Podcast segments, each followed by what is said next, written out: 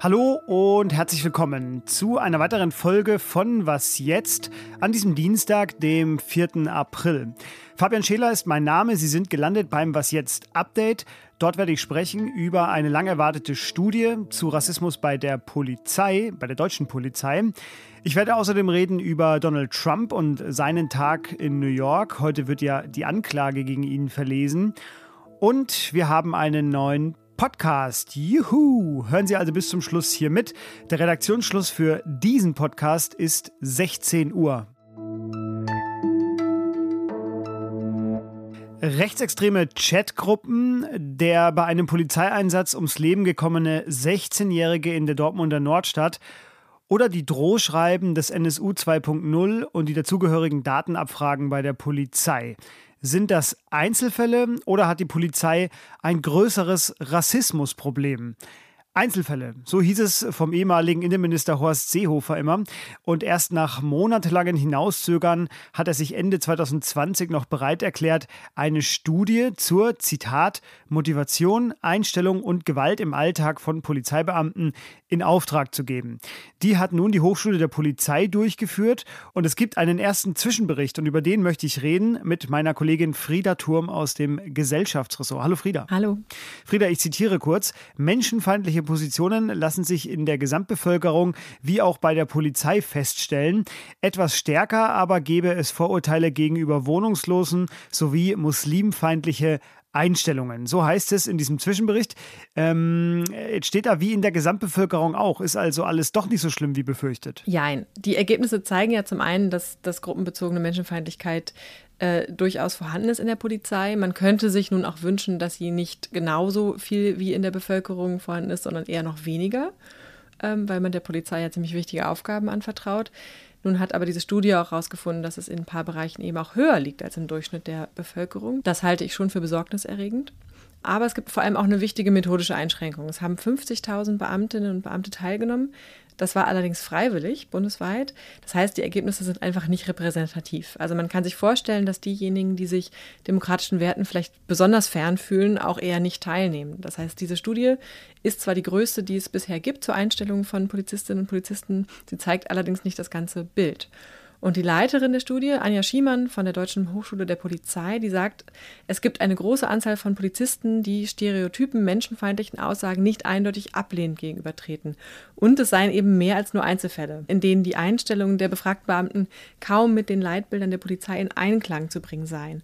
Und das finde ich beunruhigend. Nicht das ganze Bild, sagst du. Ein weiterer bestechender Satz von Horst Seehofer aus der damaligen Zeit war der, Racial Profiling bei der Polizei gibt es nicht, weil Racial Profiling ist ja verboten und hat es dann deswegen als Studienthema auch verhindert. Jetzt frage ich mich natürlich, wie viel wert ist denn dann diese Studie? Ja, tatsächlich hat er das verhindert. Es wurde aber in der Studie trotzdem festgestellt. Das ist ganz interessant, weil die ForscherInnen haben nicht nur Fragebögen ähm, ausgewertet, die ausgefüllt wurden, sondern sie haben auch eine teilnehmende Beobachtung gemacht. Also sind mit auf Streif gegangen und haben genau das festgestellt. Allerdings taucht das Wort nicht in der Studie auf. Es wird aber beschrieben. Also ähm, die ForscherInnen schreiben da, es, Beamte haben ihnen gesagt, dass sie an manchen Brennpunkten nur bestimmte Personengruppen kontrollieren und das mit Erfahrungswissen begründet.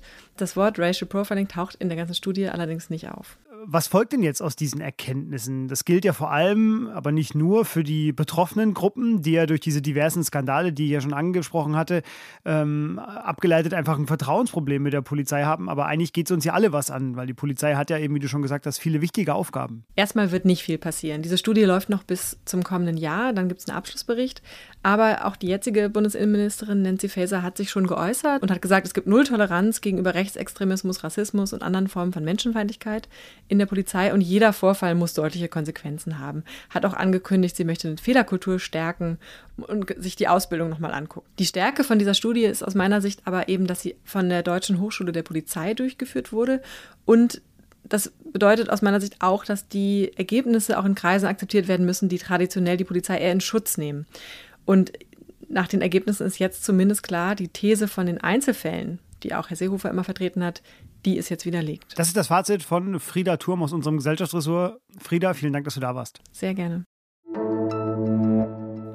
Donald Trump, der erste frühere US-Präsident, der strafrechtlich verfolgt wird, ist in New York. Dort muss er heute persönlich zur Anklageverlesung erscheinen. Mehr als 30 Anklagepunkte soll es geben. Bekannt ist allerdings bisher keiner. Das ändert sich aber heute.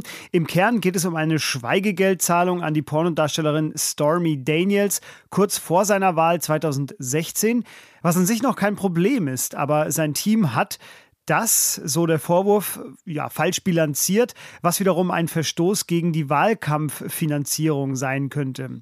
Logischerweise ist in New York heute gut was los und deswegen habe ich meine Kollegin Johanna Roth gebeten, die Stimmung am Morgen dieses historischen Tages mal kurz zu schildern. Eventuell wird auch ein erkennungsdienstliches Foto gemacht, ein sogenannter Markshot. Da ist man sich für gerade noch ein bisschen unsicher, weil es die Sorge gibt, dass dieses Bild geleakt werden könnte und dann politisch instrumentalisiert würde, vor allem natürlich von von Trump selbst im Wahlkampf. In New York werden diese Fotos nämlich üblicherweise nicht veröffentlicht. Der Haftprüfungstermin mit dem Richter, der wird dann von GerichtsreporterInnen begleitet, die dürfen aber nur schreiben. Foto und Video sind während der Verlesung der Anklage nicht erlaubt, dafür gibt es aber Gerichtszeichnerinnen. Also wir werden schon ein bisschen was sehen können von dieser Szene später. Wir rechnen damit, dass Trump auf nicht schuldig plädiert. Es sind außerdem zwei Proteste angemeldet, einer, den die rechtsextreme Kongressabgeordnete Marjorie Marjorie Taylor Greene anführen will und einen Gegenprotest. Ähm, dieser Pro-Trump-Protest, dass der groß wird, daran darf man zweifeln. Der Park, wo das stattfinden soll, direkt gegenüber vom Gericht, der ist relativ klein. Und gestern, als Trump in der Stadt eingetroffen ist, da waren vielleicht 50 AnhängerInnen vor dem Trump Tower versammelt, aber mehr nicht. Ja, und Ihnen fehlen auch die Uhrzeiten. Um 20.15 Uhr unserer Zeit wird die Anklage verlesen. Trump selbst will sich dann um deutscher Zeit 2.15 Uhr nachts in Mar-a-Lago, also seinem Domizil in Florida, äußern. Legen Sie also Ihr Trump-Bingo zurecht. Hexenjagd ist eine ganz sichere Bank dabei. Wir werden als äh, CDU-CSU-Bundestagsfraktion in der äh, ersten Parlamentswoche nach den Osterferien einen parlamentarischen Untersuchungsausschuss zur Steueraffäre Scholz-Warburg im Deutschen Bundestag beantragen. Das war der Unions-Vize-Fraktionsvorsitzende Matthias Mittelberg. Es geht um den Cum-Ex-Skandal, einen der größten Steuerskandale in der Geschichte der Bundesrepublik. Der Union geht es um verschiedene Dinge, um politische Verantwortung. Es geht darum, ob politisch Einfluss auf die Behörden genommen wurde. Denn Kanzler Scholz, der hatte Kontakt mit dem Warburg-Miteigentümer Christian Olearius und dessen Bank musste Steuern in Höhe von 47 Millionen Euro begleichen, worauf die Behörden kurioserweise zwischenzeitlich verzichtet hatten. An die Inhalte der Gespräche kann sich Scholz seinen Angaben zufolge nicht erinnern, Einflussnahme hat er aber stets zurückgewiesen. Und deshalb geht es der Union auch darum. Und drittens sind die Aussagen des damaligen ersten Hamburger Bürgermeisters Olaf Scholz zu den Ereignissen im Zusammenhang mit der Steuersache Warburg glaubhaft. Was noch? Feiertag im Podcast-Ressort. Wir haben einen neuen Zeit- und Zeit Online-Podcast. Darf ich Ihnen vorstellen? Ich bin Leonie Seifert, stellvertretende Chefredakteurin von Zeit Online. Ich bin Moritz Müller-Wirth, ich bin stellvertretender Chefredakteur der Zeit. Was Chefinnen wirklich denken, so heißt der neue Podcast der beiden, die darin mit Führungskräften über Themen reden, die diese sonst nur ihrem Coach anvertrauen. Zwei Folgen sind zum Start des Podcasts schon online. Eine mit Janina Kugel, sie war früher Personalvorständin bei Siemens und eine mit Paul Achleitner, bis zum Dezember 2022 Aufsichtsratschef bei der Deutschen Bank. Leonie und Moritz sind selber Chefin und Chef. Das ist also echter Boss-Talk, den Sie da bekommen. Hören Sie doch gerne mal rein. Und das war was jetzt am Dienstag. Das Feedback an uns, das wissen Sie, geht an wasjetzt.zeit.de. Viel interessanter aber, auf Zeit Online gibt es seit heute einen neuen Kommentarbereich. Dort können Sie jetzt auch zum Beispiel Emojis verteilen und es sieht auch, finde ich, ein bisschen ansprechender aus als vorher. Ausgewählte Redakteurinnen und Redakteure sind immer wieder in Live-Diskussionen in der Kommentarspalte zu Gast. Schauen Sie also gerne mal rein, wenn Sie zum Beispiel diesen Podcast jetzt auf Zeit Online hören. Dann können Sie es sogar sofort Ausprobieren. Eine abendfüllende Tätigkeit. Schönen Abend Ihnen dabei. Tschüss.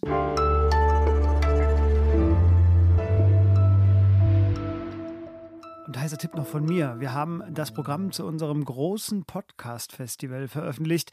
Folgen Sie unauffällig einem Link in den Show Notes.